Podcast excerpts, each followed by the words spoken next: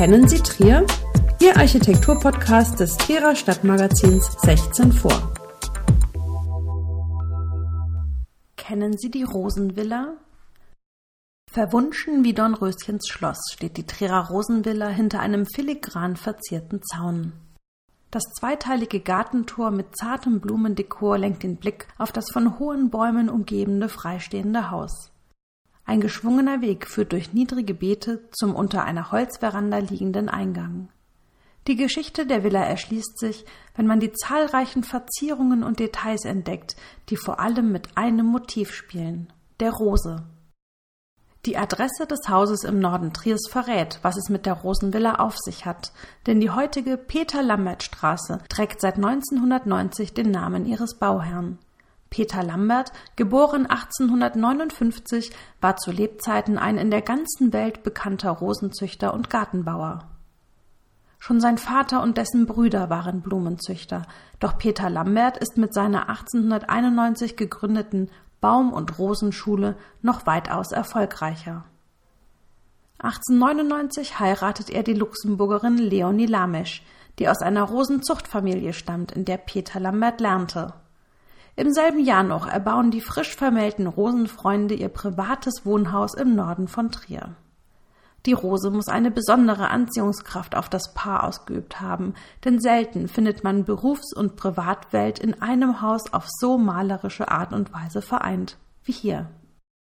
Das Haus hat mit seinem runden Treppenturm und den aufwendig verzierten Erkern ein wenig den Charakter eines kleinen Schlosses. An der heutigen Straßenseite schmiegt sich ein Giebel mit überdachtem Freisitz an den runden Treppenturm. Für schönes Wetter liegt direkt daneben eine ausladende Terrasse, von der man heute nicht mehr auf die ehemals in unmittelbarer Nähe liegenden Nutzflächen der Firma Peter Lambert sehen, sondern eher den Stand der Dinge im Moselstadion verfolgen kann. Während die Hausflächen selbst schlicht verputzt sind, liegt das Augenmerk des Architekten auf den zwei Erkern, die der Trierer Bildhauer Karl Kaurisch aus heimischem Rotsandstein ausgeführt hat. Die besonders interessante Seite des Hauses ist der Mosel zugewandt.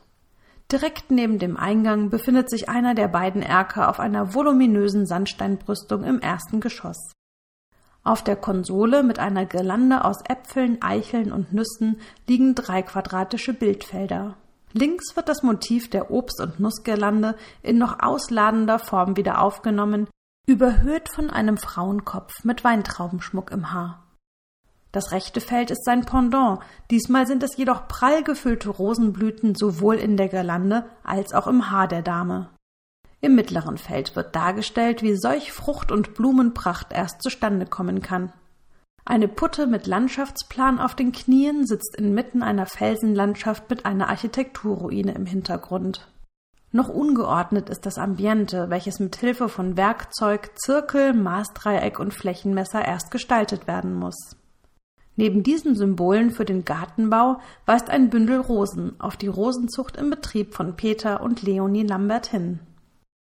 Der zweite Erker wird von drei mannshohen Fenstern im Erdgeschoss an der Westseite des Hauses gebildet.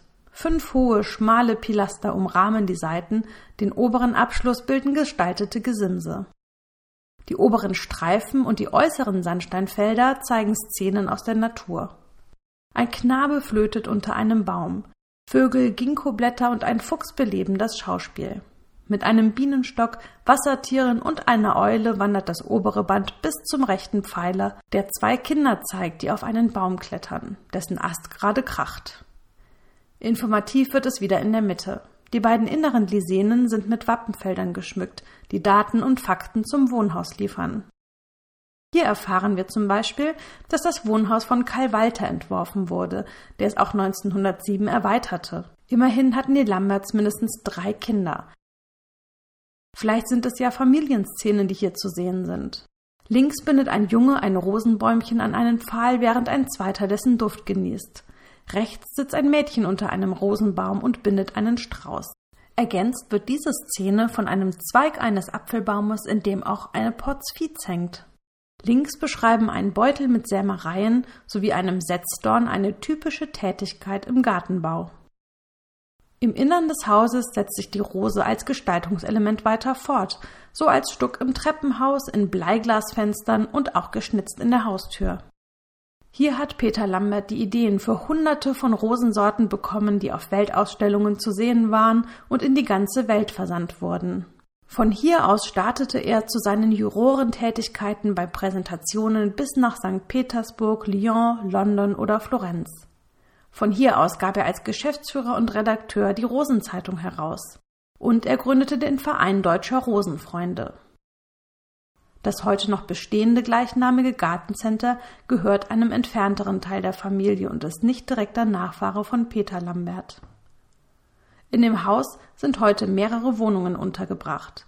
Ganz so große Rosenfreunde wie der Vorbesitzer scheinen darin jedoch nicht zu wohnen. Alle Architekturgeschichten zum Hören finden Sie unter www.architektur-podcast.de.